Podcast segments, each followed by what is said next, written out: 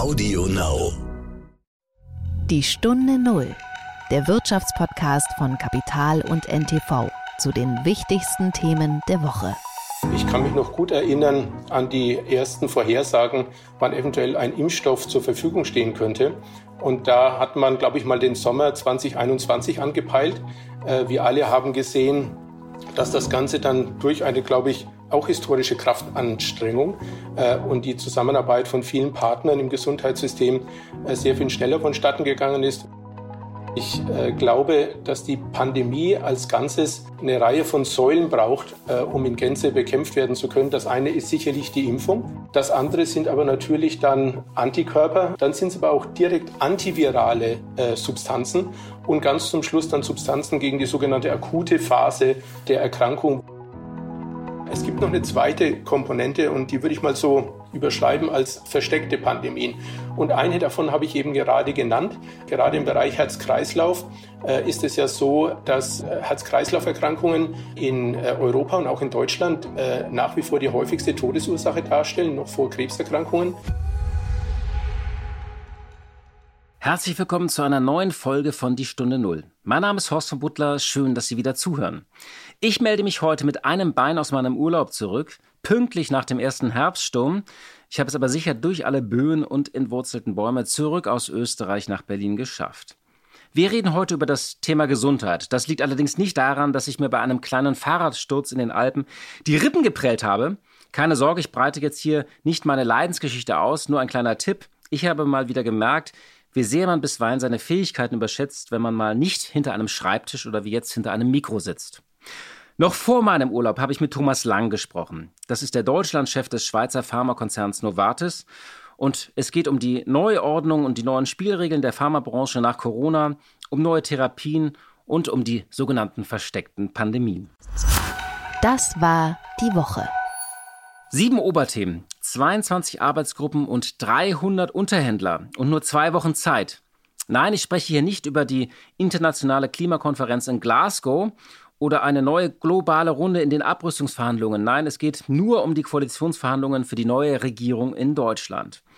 Die Delegationen sind so groß, dass sich auf dem Messegelände in Berlin getroffen wird. Das kann man auch positiv sehen. Da war ja in den vergangenen Monaten doch ziemlich Corona-tote Hose. Jetzt also wird es wieder voll. Und da gibt es zum Beispiel die Gruppe 4, die beschäftigt sich mit Wirtschaft, die Gruppe 7 mit Mobilität. Und Kevin Kühnert, der führt die Arbeitsgruppe 14 und die steht nicht für Agitation, sondern für das spießige Thema Bauen und Wohnen. Ich glaube, wenn ich irgendwo gerne dabei wäre und Mäuschen spielen dürfte, dann wäre es, glaube ich, in dieser Gruppe. Ab jetzt wird also verhandelt. Und es soll in unserem schönen Auenland ja einen richtigen Aufbruch geben. Spannend wird es sein, ob der bisherige Stil beibehalten werden kann. Also diese neue Vertraulichkeit, das wird bei drei Personen natürlich schwieriger. Aber der Respekt, der gute Ton, diese Höflichkeit, seitdem die Union nicht mehr mit am Tisch sitzt, wird ja weniger durchgestochen und in den Rücken gefallen. Die Haltungsnote für die vergangenen vier Wochen, das muss man wirklich schon sagen, äh, das war wirklich sehr gut. Auch die Leitplanken machen ja irgendwie Mut, jeder muss sich wiederfinden. Äh, das ist ja so ein bisschen die Marschroute. Die SPD bei 12 Euro Mindestlohn, die FDP, dass es keine Steuererhöhungen gibt und die Grünen, dass der Kohleausstieg schon 2030 erfolgen soll. Wobei da, da steht ja dieses schöne Wort idealerweise. Ich finde es ein sehr interessantes Wort. Der Kohleausstieg soll idealerweise schon 2030 erfolgen. Am spannendsten aber wird es sein, ob diese ganze Aufbruchsrhetorik, diese ganzen Neustartsfanfaren endlich mit konkreten Zahlen und Ideen gefüllt werden. Ich denke, da muss man jetzt allen drei Partnern ins B Zeit geben, dass sie aus diesem guten Stil und dem guten Ton auch gute Projekte und Ideen formen für die nächste Regierung. Das ist nur fair. Dass wir das noch erleben dürfen. Mehr Tempo, das ist ja plötzlich der gemeinsame Nenner aller Parteien. Das klingt erstmal super. Ich denke, am Geld dafür wird es auch nicht fehlen, aber es braucht fast schon eine Kulturrevolution. Es ist ja so gefühlt, soll bald in jeder Ortschaft ein neues Schild stehen, und zwar unser Dorf soll schneller werden. Ich mache mir da ein bisschen weniger Hoffnungen oder zumindest bin ich da äh, Realist, glaube ich. Gefühlt soll ja alles zehnmal so schnell kommen. Windkraft, Breitband, Solaranlagen, Bahngleise, neue Wohnungen und so weiter. Und Olaf Scholz hatte das in einem der Trielle im Wahlkampf auf eine Formel gebracht. Wir müssen Windräder eben in sechs Monaten statt in sechs Jahren bauen. Anders gesagt, wir brauchen einfach nur mehr Geld, mehr Stellen in Behörden und Bauämtern, weniger Vorschriften und vor allem auch weniger Bürgerbeteiligung. Eine Art Projekt Lightspeed für das erschlaffte Land. Ich bin skeptisch, ob das so einfach wird und wir nicht jetzt auch sehr große Erwartungen schüren und ebenso große Enttäuschungen erleben werden. Eine Fabrik kann auch nicht mal eben einfach so viermal so viele Autos herstellen. Apropos Fabrik, wir haben ja vergangene Woche hier im Podcast über Tesla gesprochen. Meine Kollegin Hanna Schwer war ja bei dieser Eröffnungsparty. Tesla hat ja diese Gigafactory innerhalb von zwei Jahren oder weniger als zwei Jahren hochgezogen. Eine endgültige Baugenehmigung steht aber eben noch aus. Und das ist ja der Haken. Tesla und die Behörden, das sind eben doch zwei Welten. Noch versprechen nun unsere Politiker, das soll sich ja eben gerade ändern. Das ist so ein bisschen für mich die Welt als Wille und Planfeststellung. Es klingt sehr gut, aber es wird gar nicht so einfach werden. Ich bestreite nicht, dass es notwendig wäre, mehr Gas zu geben. Im Gegenteil. Ich nenne mal ein Beispiel. 2019 haben wir sechs, ich sage es nochmal, sechs neue Bahnkilometer hinzugebaut. Und im vergangenen Jahr waren es keiner. Kein einziger neuer Bahnkilometer, keine einzige neue Bahnstrecke. 420 Windräder sind hinzugekommen. In diesem Jahr waren es bisher 240. Eben. Gut möglich natürlich, dass mit einer neuen Regierung Schwung da an viele Stellen kommt, aber für das, was dieses Land an Milliarden investieren muss, in den Austausch von Infrastruktur, in Millionen Solaranlagen, Wärmepumpen, neue Heizungen und Ladesäulen, da braucht es fast schon eine Kulturrevolution. Denn all diese Prüfungen für Umweltverträglichkeit, für Artenschutz und Sicherheit, die Auflagen, die Einspruchsrechte und Klagewege, die sind nicht nur gewachsen und die gibt es ja nicht nur auf äh, lokaler Ebene, sondern oft auch auf nationaler Ebene oder auf EU-Ebene. Diese ganzen Dinge sind nicht nur gewachsen, sie sind auch gewollt und oft sind sie sogar auch sinnvoll. Unsere liebste Ordnung in Deutschland ist eben dann doch die Raumordnung und ohne den TÜV geht gar nichts. Und ich glaube nicht, dass man das einfach so schnell aushebeln kann. Vor uns liegt ein Investitionsmarathon. Und das Kernproblem, glaube ich, dafür wird nicht das Geld sein. Wir müssen nämlich nicht nur die Investitionen erhöhen, sondern vor allem unsere Investitionsfähigkeit. Und das dauert, das wird schmerzhaft werden, aber überfordern dürfen wir die Bürger eben auch nicht. Sonst kippt nicht nur die zitrusfrischen Stimmung in Berlin, sondern die Ampel schaltet dann ganz schnell auf Rot. Die Stunde Null. Das Gespräch. Wir kommen zu unserem heutigen Gast Thomas Lang. Er leitet seit etwas über einem Jahr den Geschäftsbereich Pharma von Novartis in Deutschland. Thomas Lang hat einmal Medizin an der Julius-Maximilians-Universität in Würzburg studiert und dort 1992 promoviert. Er hat dann 2001 seine Facharztanerkennung als Chirurg erhalten und bei einem amerikanischen Pharmakonzern angefangen, hat dort unterschiedliche Positionen ausgeübt und im Juni 2020 ist er zu Novartis gewechselt. Das Schweizer Biotechnologie- und Pharmaunternehmen ist das drittgrößte der Welt nach Umsatz. Der betrug 2020 48,7 Milliarden US-Dollar. Novartis hat natürlich ganz viele Projekte und äh, auch Blockbuster und neue Präparate in der Pipeline. Unter anderem aber hat es auch die Produktion des Covid-Impfstoffes von dem Tübinger Biotech-Unternehmen CureVac unterstützt, beziehungsweise sollte diesen Impfstoff mitproduzieren oder war, glaube ich, sogar schon in die Produktion mit eingestiegen. CureVac hat ja inzwischen diesen Impfstoff aufgegeben und ein kleiner Hinweis, das Interview habe ich vorher geführt, deswegen habe ich mit Herrn Lang nicht darüber gesprochen. Einen schönen guten Tag nach Basel, Herr Lang. Ja, schönen guten Tag, Herr von Butler. Herzlich willkommen in der Stunde Null. Äh, schön, dass Sie sich Zeit nehmen. Wir wollen ein bisschen heute auf die Pharmabranche schauen. Hinter der liegen ja unheimlich spannende und herausfordernde ähm, ja, äh, 18 Monate, ähm, weil viel, viel passiert ist. Vielleicht mal angefangen mit der Frage, es war ja auch so ein bisschen die Stunde der Kleinen und der Angreifer, also BioNTech und Moderna, ganz neue Unternehmen haben die Schlagzeilen äh, bestimmt und waren auch die, die Taktgeber. Wie sehr haben die letzten zwei Jahre Ihre Branchen verändert? Wie schauen Sie da drauf als jemand, der sehr viel Erfahrung hat? Es hat sich eine ganze Reihe getan.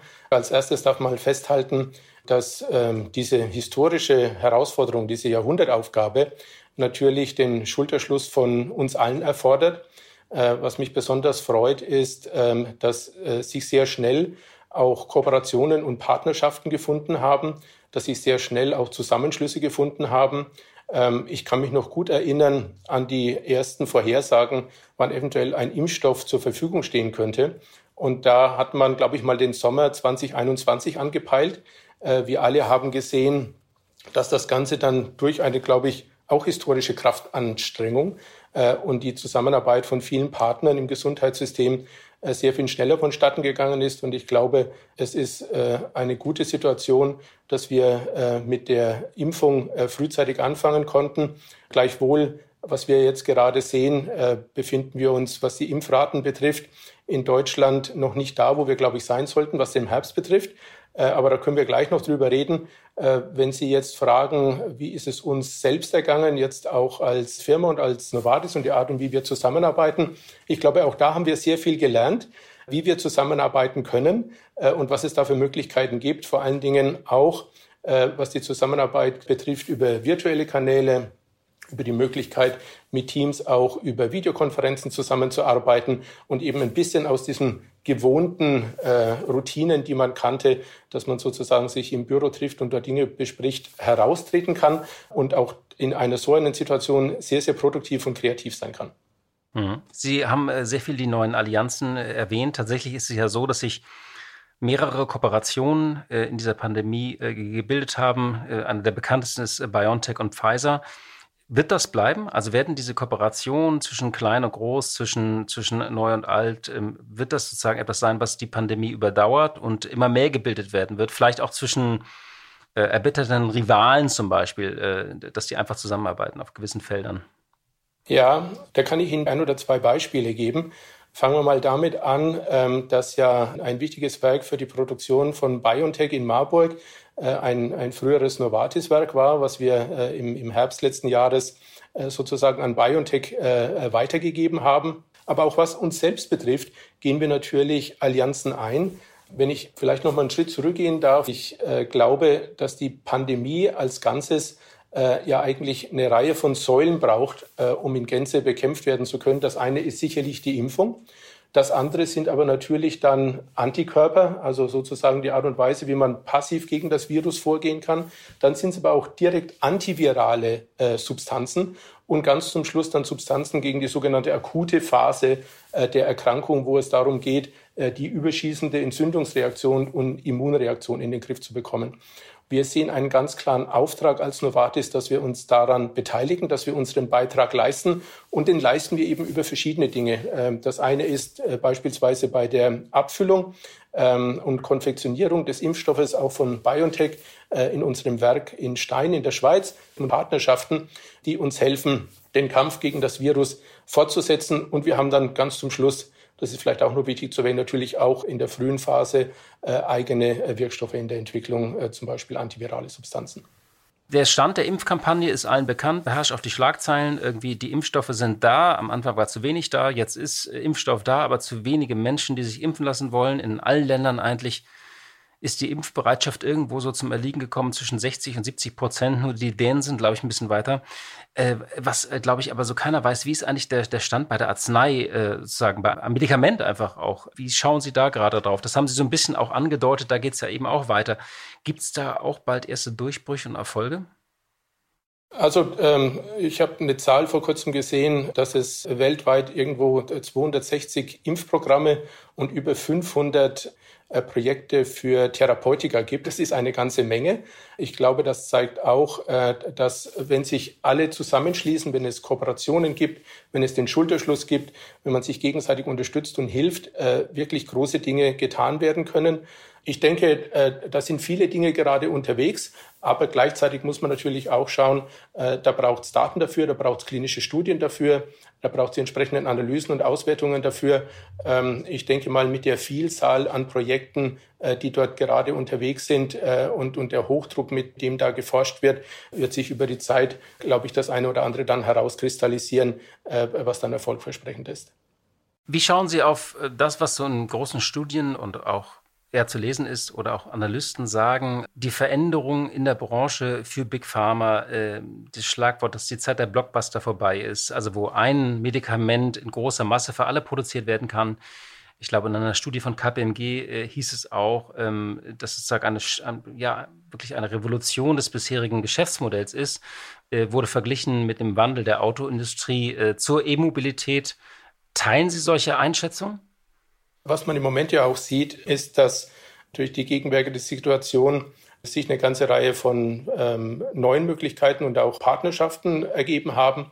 Ich denke, ähm, es ist auch richtig, wenn man sagt, dass es wahrscheinlich für ganz große Volkskrankheiten, beispielsweise Bluthochdruck, ein ganzes Repertoire an, an Behandlungsmöglichkeiten äh, gibt. Äh, und ich glaube ähm, schon, dass es immer noch eine ganze Reihe von Erkrankungen gibt, äh, wo man wenig oder kaum Behandlungsmöglichkeiten hat. Das können auch mal kleinere Patientenpopulationen sein, äh, wo natürlich dann äh, auch geschaut werden muss, wenn der Behandlungsbedarf sehr, sehr hoch ist und, und nur unbefriedigende Behandlungsmöglichkeiten zur Verfügung stehen, äh, dass man auch in diese Bereiche äh, mit reinschaut. Was ist denn tatsächlich von der mRNA-Technologie zu erwarten? Die ist ja sozusagen so der neue Heilsbringer. Ähm, es gibt jetzt so Schlagworte, das heißt von der Grippe bis zum Zika-Virus. Wie schauen Sie da drauf? Sie haben ja auch einen medizinischen Hintergrund, Sie haben viele Jahre Erfahrung in der Branche. Ist das ein bisschen überzeichnet oder ist es sozusagen wirklich ein Allheilmittel, was man ausrollen kann, nicht nur eben bei Corona, nicht nur auf die Krebstherapie, sondern auf viele andere Dinge?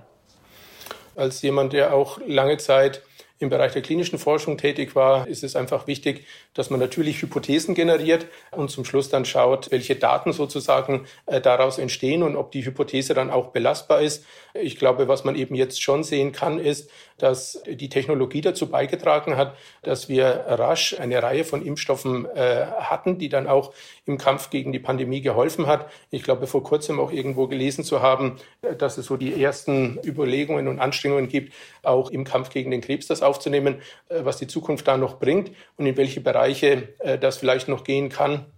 Das wird man, glaube ich, dann sehen. Es gibt ja verschiedene äh, sozusagen Ansätze. Das eine äh, ist über die mRNA, also das heißt die, die Boten-RNA, äh, die letztendlich den Zellen im menschlichen Körper eine Bauanleitung gibt für bestimmte Eiweißprodukte. Es gibt auch andere Ansätze, beispielsweise die der sogenannten siRNA, also Small Interfering RNA. Das sind so kleine RNA-Abschnitte, die eigentlich eher dazu führen, dass man die Produktionswege für das eine oder andere Eiweißmolekül auch stoppt. Und auch in diesem Bereich haben wir beispielsweise ein, ein Arzneimittel gegen Hypercholesterinämie. Können Sie mal kurz sagen, was ist Hyper was ist das für eine das? Ist, das ist mit ähm, Blutfettstörungen. das ist, wenn man äh, sozusagen zu viel von dem sogenannten schlechten Cholesterin im Blut hat, LDL, äh, was die Gefäßwände äh, schädigen kann, was dazu führen kann, dass es äh, Schlaganfälle und Herzinfarkte gibt. Die Menschen lesen ja, und auch unsere Hörerinnen und Hörer lesen ja immer Schlagworte. Also sie le lesen große Hoffnung bei mRNA. Das andere lesen sie über neue Behandlungsformen im 21. Jahrhundert. Also die großen Hoffnungen in der Zell- und Gentherapie. Vielleicht können Sie mal so ein bisschen einordnen, welche dieser medizinischen Durchbrüche sind tatsächlich äh, absehbar? Welche beschäftigen Sie derzeit auch, wo Sie sagen, das ist nicht nur Zukunftsmusik, sondern das kommt und da haben wir schon wirkliche Erfolge in naher Zukunft? Also Sie sprechen einen wichtigen Bereich an. Sie haben äh, selbst schon gesagt, ich bin Arzt. Als ich äh, Medizin studiert habe, das ist jetzt zugegebenermaßen schon ein paar Jahre her, das war in den späten 80ern bis Anfang der 90er, äh, da waren viele dieser äh, Dinge, die wir heute sehen, äh, noch weit entfernt und, und Zukunftsmusik. Es gibt ja grob unterteilt sozusagen drei verschiedene Verfahren, wie man sich der Zell- und Gentherapie annähern kann. Das eine ist eine sogenannte Genfähre. Da benutzt man ein Vehikel, um sozusagen äh, dafür zu sorgen, äh, dass man in einer Zelle ein sogenanntes Gen, was man vorher identifiziert hat, ersetzen kann.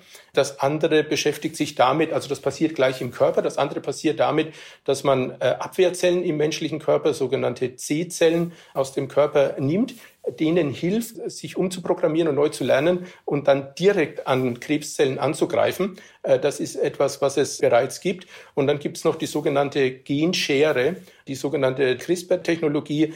Das ist etwas, wo man bestimmte Teile vorhandener DNA, das ist die Erbinformation sozusagen, äh, einer Person entweder einfügt, entfernt oder ersetzen kann. Und all diese drei sozusagen verfügbaren äh, Möglichkeiten sind natürlich sehr, sehr wichtig und interessant äh, für die Wissenschaft und, und werden intensiv erforscht. Eine von diesen Möglichkeiten eben äh, beispielsweise diese, äh, was ich angesprochen habe, wo äh, T-Zellen sogenannte, die bei der CAR-T-Therapie, äh, wo Zellen dann umprogrammiert werden, um direkt den Kampf gegen den Krebs aufzunehmen, haben auch wir äh, sozusagen als Medikament, äh, was äh, eingesetzt werden kann, beispielsweise für bestimmte Formen der Leukämie. Das ist Leukämie ist ein Blutkrebs.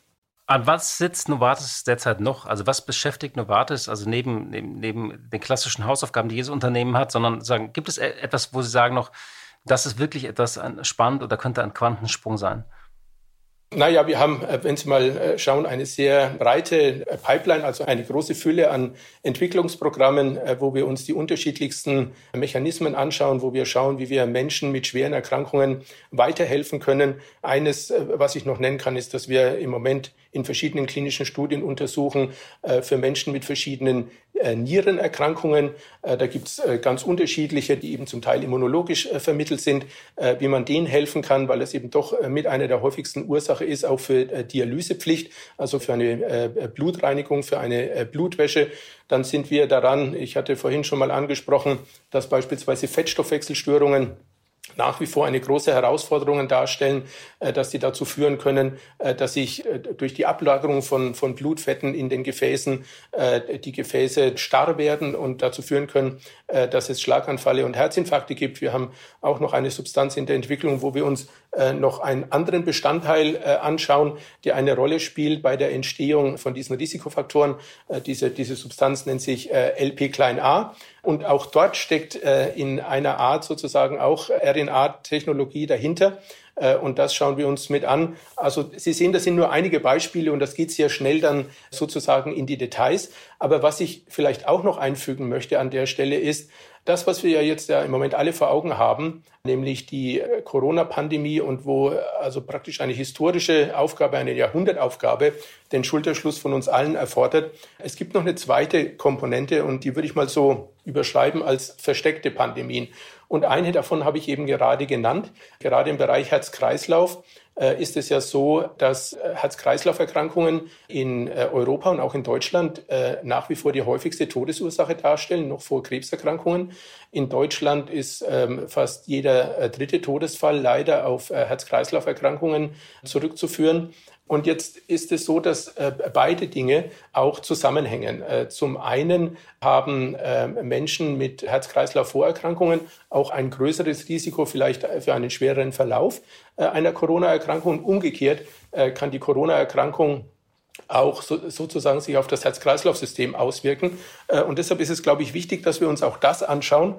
Und ich habe deshalb auch aus gutem Grund diese zwei Dinge erwähnt, dass man sozusagen auch das was die Herausforderungen auch in der Zukunft weiter mit darstellen wird und was nicht weggehen wird, sondern äh, was weiter Kraftanstrengungen erfordert, dass wir starke Allianzen bilden, dass wir auch da sozusagen den Schulterschluss von verschiedensten Partnern im Gesundheitssystem realisieren, um auch dort die Fortschritte nicht nur zu realisieren, sondern auch Möglichkeiten zu geben, damit eben genau in diesem Bereich, jetzt zum Beispiel Herz-Kreislauf-Erkrankungen, äh, dass das auch ins Bewusstsein weiter in der Bevölkerung ist. Es gibt Anstrengungen beispielsweise auf europäischen Wege. Da haben sich die verschiedensten Fachgesellschaften und auch Patientenorganisationen zusammengeschlossen. Es gibt auch in Deutschland natürlich eine ganze Reihe von Initiativen. Aber dennoch ist, glaube ich, gerade in der gegenwärtigen Situation äh, diese Thematik etwas in den Hintergrund geraten. Und ich glaube, es ist wichtig, dass wir auch darauf sozusagen nicht nur weiter gewappnet und vorbereitet sind, sondern wichtige Dinge tun, um auch äh, den Kampf gegen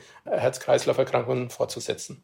Versteckte Pandemie ist ein interessantes äh, Schlagwort, also dass diese großen äh, Krankheiten, die auch teilweise Volkskrankheiten sind, weitergehen. Das Interessante ist ja, was ist eigentlich dann die Lehre oder auch Lektion, was die Corona-Pandemie sozusagen für den Kampf gegen diese Krankheiten gebracht hat? Allianzen haben Sie erwähnt. Gleichzeitig ist es ja so, früher hat man ja viele kleinere Unternehmen mit hoffnungsvollen Medikamenten oder Therapien dann einfach auch mal gekauft. Aber das Neue ist ja, dass Moderna und BioNTech, die stehen gar nicht zum Verkauf, die wollen selbst groß werden, nicht?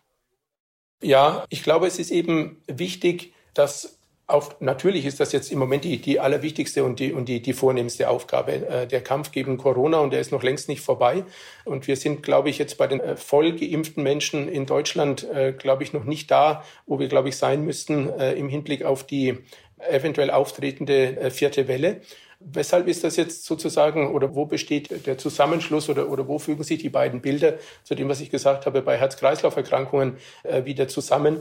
Was wir ganz am Beginn gesehen haben, auch von Corona, äh, ist, äh, dass Menschen verzögert in die Kliniken gegangen sind, dass es eine Weile gedauert hat vom Auftreten der Symptome, bis sie Kontakt aufgenommen haben äh, mit beispielsweise einem Behandlungszentrum. Und ich glaube, es ist eben wichtig, dass wir dafür sorgen, dass gerade in diesem Bereich möglichst viele Möglichkeiten da sind, um diese Herz-Kreislauf-Erkrankungen behandeln zu können, gut behandeln zu können. Denn je besser die behandelt sind, umso besser ist sozusagen dann auch die Bevölkerung dann in, in so einer Pandemie dann auch geschützt, weil dort eben dann nicht zusätzliche Risikofaktoren mit einfließen. Hat denn eigentlich äh, die Pandemie auch eine neue Taktung für Ihre Branche gebracht? Weil es war ja immer die Regel, dass Medikamente über viele Jahre entwickelt werden müssen. Nun war es tatsächlich so, es musste schnell gehen, aber tatsächlich haben ja äh, Unternehmen wie Moderna innerhalb von wenigen äh, Wochen sozusagen erste Impfstoffe entwickelt können äh, und haben auch gesagt, sie können das anpassen. Also ist diese Taktung auch etwas, was Teil Ihrer Branche geworden ist? Also ich denke, auch in dieser Situation hat sich gezeigt, dass wir, äh, denke ich, sehr, sehr gute ähm, Zulassungsprozesse haben. Und natürlich gelten die Anforderungen äh, für eine Arzneimittelzulassung auch in diesen Zeiten und aus gutem Grund, äh, dass man Wirksamkeit, Sicherheit und Unbedenklichkeit dann mit nachweist. Ähm, dass es sozusagen flexible Modelle gibt, dass man äh, weitere Studiendaten sozusagen äh, über einen gewissen Zeitraum in den Zulassungsprozess mit reingibt, dass man sich schon mal äh, erste Gedanken macht über den, den ersten Datensatz, den man gesehen hat. Das ist, glaube ich, auch etwas, was wichtig ist. Aber auf der anderen Seite ist natürlich auch ganz wichtig, gerade in so einer Situation, dass die Grundregeln sozusagen eines Zulassungsprozesses, nämlich diese drei Kriterien zu überprüfen und nachzuweisen, dass die gegeben sind und, und dass sich da sozusagen jeder darauf verlassen kann. Ja, zum Schluss vielleicht nochmal meine Frage, Herr Lang. Wie hat denn äh, diese Pandemie die Kultur in Ihrem eigenen Unternehmen äh, verändert, auch wie Sie äh, arbeiten und forschen und kooperieren müssen? Das ist, glaube ich, eine wichtige Frage. Ähm, ich denke, wir haben ja alle über Nacht gesehen, dass wir gefordert waren, plötzlich ganz anders miteinander zusammenzuarbeiten, äh, dass wir eben nicht mehr im Büro waren, sondern dass wir uns über äh, verschiedene virtuelle Plattformen sozusagen getroffen haben. Das ging sehr, sehr gut und da waren viele Möglichkeiten mit dabei. Ich glaube, eine der Erfahrungen und der Lehren aus dieser Zeit ist auch, dass man nicht überall physisch präsent sein muss und überall hinreisen muss, um an einer Besprechung oder einem Meeting teilzunehmen. Wir sind noch einen Schritt weitergegangen und haben etwas, was bei uns äh, Choice with Responsibility heißt, äh, eingeführt, wo wir allen unseren Mitarbeitern die Möglichkeit äh, geben, frei zu wählen, von wo aus sie arbeiten möchten. Das heißt, sie können eigenen Arbeitsort selbst festlegen, auch festlegen, wie oft und wann sie ins Büro kommen möchten. Das ist der Teil Choice. Äh, der Teil Responsibility heißt nichts anderes, als wenn man in einem Team arbeitet, dass man sich dort dann auch äh, abstimmt und abspricht mit den Kolleginnen und Kollegen. Äh, und wenn dann eben mal die Möglichkeit besteht oder vielleicht auch Bedarf, dass man sich physisch trifft, sofern das natürlich die Pandemie und alle Hygiene- und Abstandsregeln das zulassen, dass man das auch tun kann. Das ist etwas, was wir tun, um die Verantwortung äh, unseren Mitarbeitern zu geben, um sie auch zu ermächtigen und zu ermöglichen, die richtigen Dinge tun. Und im Übrigen ähm, vertrauen wir in erster Linie unseren Mitarbeiterinnen und Mitarbeitern, äh, dass sie selbst äh, die Art und Weise festlegen und gestalten, äh, wann und wie oft sie sich treffen und was es dazu braucht. Das ist ja interessant, weil es ringen ja auch viele Unternehmen mit diesem Umgang, Homeoffice oder nicht, wenn sie diesen Weg gehen. Das heißt, ich darf bei Ihnen auch äh, den ganzen Sommer von Mallorca aus arbeiten? Ja, ganz so weit sind wir noch nicht, weil da gibt es, äh, wenn unser Personalchef da wäre, der würde Ihnen sofort sagen, da gibt es dann auch steuerliche Implikationen. Also ich hätte vielleicht der Vollständigkeit noch dazu sagen müssen, innerhalb Deutschlands und okay. äh, alles andere gucken wir uns an. Dann von dann, Sylt aus, dann von Sylt. Dann, äh, aber, aber alles andere müssen wir uns erstmal unter allen äh, arbeitsrechtlichen Gesichtspunkten dann, dann anschauen, wenn das irgendwas aussieht außerhalb von Deutschland wäre. Herr Lang, vielen Dank für diese Einschätzung äh, zu dem Umbruch und den Aussichten der Pharmabranche und äh, speziell auch Novartis. Vielen Dank für das Gespräch. Ich danke Ihnen, Herr von Puttler. Blick in die Märkte. Und wie jeden Freitag schalten wir zu meiner Kollegin Katja Dofel. Sie leitet dort das Börsenstudio von NTV. Hallo, liebe Katja. Hallo, herzlich willkommen an der Börse. Ja, Tesla hat mal wieder Zahlen vorgelegt und diese Zahlen haben die Erwartungen übertroffen. Tesla hat deutlich mehr verdient. Trotz der weltweiten Chipkrise und der Lieferprobleme in der Autoindustrie hat Tesla offenbar einen Rekordgewinn eingefahren. Kannst du uns die Zahlen mal ein bisschen einordnen? Ja, um Tesla zu verstehen, denke ich, ist es notwendig, das Gesamtbild anzuschauen. Am wichtigsten sicherlich der Pioniergeist und die Innovationskraft, die von der Börse mehr als deutlich honoriert werden. Mit einem Börsenwert von mehr als 865 Milliarden Dollar ist Tesla ein Vielfaches mehr wert als andere Autohersteller. Zum Vergleich, die beiden größten Autohersteller weltweit, die jeweils um die 10 Millionen Autos jeder herstellen, sind Toyota und VW. Toyota ist rund 248 Milliarden Dollar wert an der Börse, VW sogar nur 133 Milliarden. Auf die Zahl der produzierten Autos kommt es also ganz offensichtlich nicht an. Da misst sich Tesla an seinen eigenen Maßstäben. Etwas anderes ist gar nicht möglich. Im dritten Quartal hat Tesla 240.000 Fahrzeuge ausgeliefert. Das sind 20 Prozent mehr als im Quartal zuvor und sogar 70 Prozent mehr als im Vorjahr. Dabei ist Tesla hochprofitabel. Der Gewinn ist um fast das Fünffache gestiegen auf 1,6 Milliarden Dollar. Es war das beste Quartalsergebnis in der Geschichte von Tesla. Der Umsatz stieg um 57 Prozent auf 13,8 Milliarden Dollar. Die Erwartungen der Analysten wurden damit übertroffen. Dabei ist klar, dass Tesla nun vom kapitalintensiven Start-up zu einem Weltkonzern geworden ist. Dank der modernen und wendigen Strukturen im Konzern war es für Tesla möglich, die Chipkrise, die bei den traditionellen Autoherstellern zu massiven Produktionsausfällen führt, ohne Ausfälle zu meistern. Tesla stößt eher an die eigenen Grenzen. Die Kapazitäten in den Werken reichen nicht aus, um so viele Autos zu bauen, wie sie eigentlich verkauft werden könnten. Tesla arbeitet mit Hochdruck an größeren Kapazitäten, baut Werke in den USA und in China und wartet auf die Genehmigung, um in der Gigafactory in Grünheide bei Berlin das Werk in Betrieb nehmen zu können. Kunden müssen sich nun sicherlich auf längere Wartezeiten und dann wahrscheinlich auch höhere Preise einstellen. Ja, und meine zweite Frage betrifft eine Personalie, sicherlich eine wichtige Personalie, sogar die wichtigste in der Bankenszene in dieser Woche. Bundesbankpräsident Jens Weidmann verlässt zum Jahresende seinen Posten. Wie ist denn die Nachricht aufgenommen worden? Das war auf jeden Fall ein Paukenschlag im Banken Frankfurt, aber auch in der Bankenlandschaft weltweit der Rücktritt von Jens Weidmann als Bundesbankpräsident zum Jahresende. Es sei Zeit für ein neues Kapitel, sowohl für die Bundesbank als auch für ihn persönlich, sagt Jens Weidmann. Während ihm umfangreich gedankt wird für seine Arbeit als Bundesbankpräsident, werden gleich auch mahnende Stimmen laut. Die Bundesbank dürfe sich nicht dem Zeitgeist der laxen Geldpolitik anschließen, warnt der ehemalige EZB- und Bundesbank-Chef Volkswirt Ottmar Issing.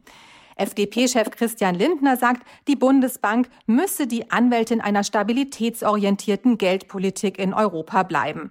Und natürlich meldet sich auch die Chefin der Europäischen Zentralbank, Christine Lagarde, zu Wort. Sie respektiert natürlich die Entscheidung von Jens Weidmann, bedauert sie aber außerordentlich. Dabei dürfte sie durchaus etwas zu tun haben mit dieser Entscheidung. Jens Weidmann hat nämlich im EZB-Rat immer wieder darauf hingewiesen, dass man die Inflation nicht auf die leichte Schulter nehmen solle. Er hat sich auch nicht dafür erwärmen können, tatsächlich die Niedrigzinsstruktur langfristig festzuschreiben, wie es die EZB am Ende gemacht hat. Er hat also de facto wenig Gehör bekommen. Und das hat offensichtlich zu einer gewissen Frustration geführt, wie aus einem Brief an seine Mitarbeiter herauszulesen ist. Im Übrigen hat mangelnde Unterstützung auch seinen Vorgänger Axel Weber vorzeitig aus dem Amt gejagt. Er hat sich ausdrücklich aus Berlin nicht so unterstützt gefühlt, wie er sich das gewünscht hätte. Gleiches gilt letztlich für Jens Weidmann. Es war Angela Merkel am Ende wichtiger, dass der Spitzenposten in der EU-Kommission von Deutschland besetzt wird, als dass sie den Spitzenposten in der Europäischen Zentralbank mit dem deutschen Kandidaten Weidmann besetzt hätte. Nun wird die neue Regierung über die Nachfolge von Jens Weidmann entscheiden. Spekuliert wird über Marcel Fratscher, dem Präsident des Deutschen Instituts für Wirtschaftsforschung. Auch Finanzstaatssekretär Jörg Kukis ist ein möglicher Kandidat oder die EZB-Direktorin und ehemalige Wirtschaftsweise Isabel Schnabel. Weniger wahrscheinlich ist es, dass ein Nachfolger aus dem jetzigen Bundesbankvorstand gewählt wird. Vielen Dank, liebe Katja, für diese Einschätzung. Danke, lieber Horst, und tschüss nach Berlin. Liebe Hörerinnen und liebe Hörer, das war's für heute. Ich danke Ihnen sehr für Ihre Treue, für Ihre Zeit und wir hören uns hoffentlich am kommenden Freitag wieder. Die Stunde Null, der Wirtschaftspodcast von Kapital und NTV zu den wichtigsten Themen der Woche.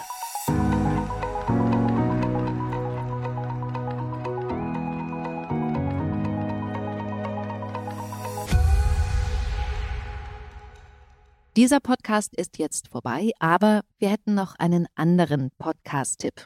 Worum es genau geht, erzählt euch der Host am besten selbst. Hallo, ich bin Michelle. In unserem Podcast heute wichtig geht es nicht nur um die ganz großen Fragen, sondern auch um die Geschichten dahinter. Es geht um Hintergrundwissen und wirkliche Erkenntnisse. Dazu spreche ich mit handverlesenen JournalistInnen, mit Spitzenpolitikerinnen und auch mal mit meinem Opa. Wir wollen, dass ihr fundiert und informiert in den Tag startet. Hört doch mal rein. Heute wichtig auf Audio Now und überall, wo es Podcasts gibt. Audio Now.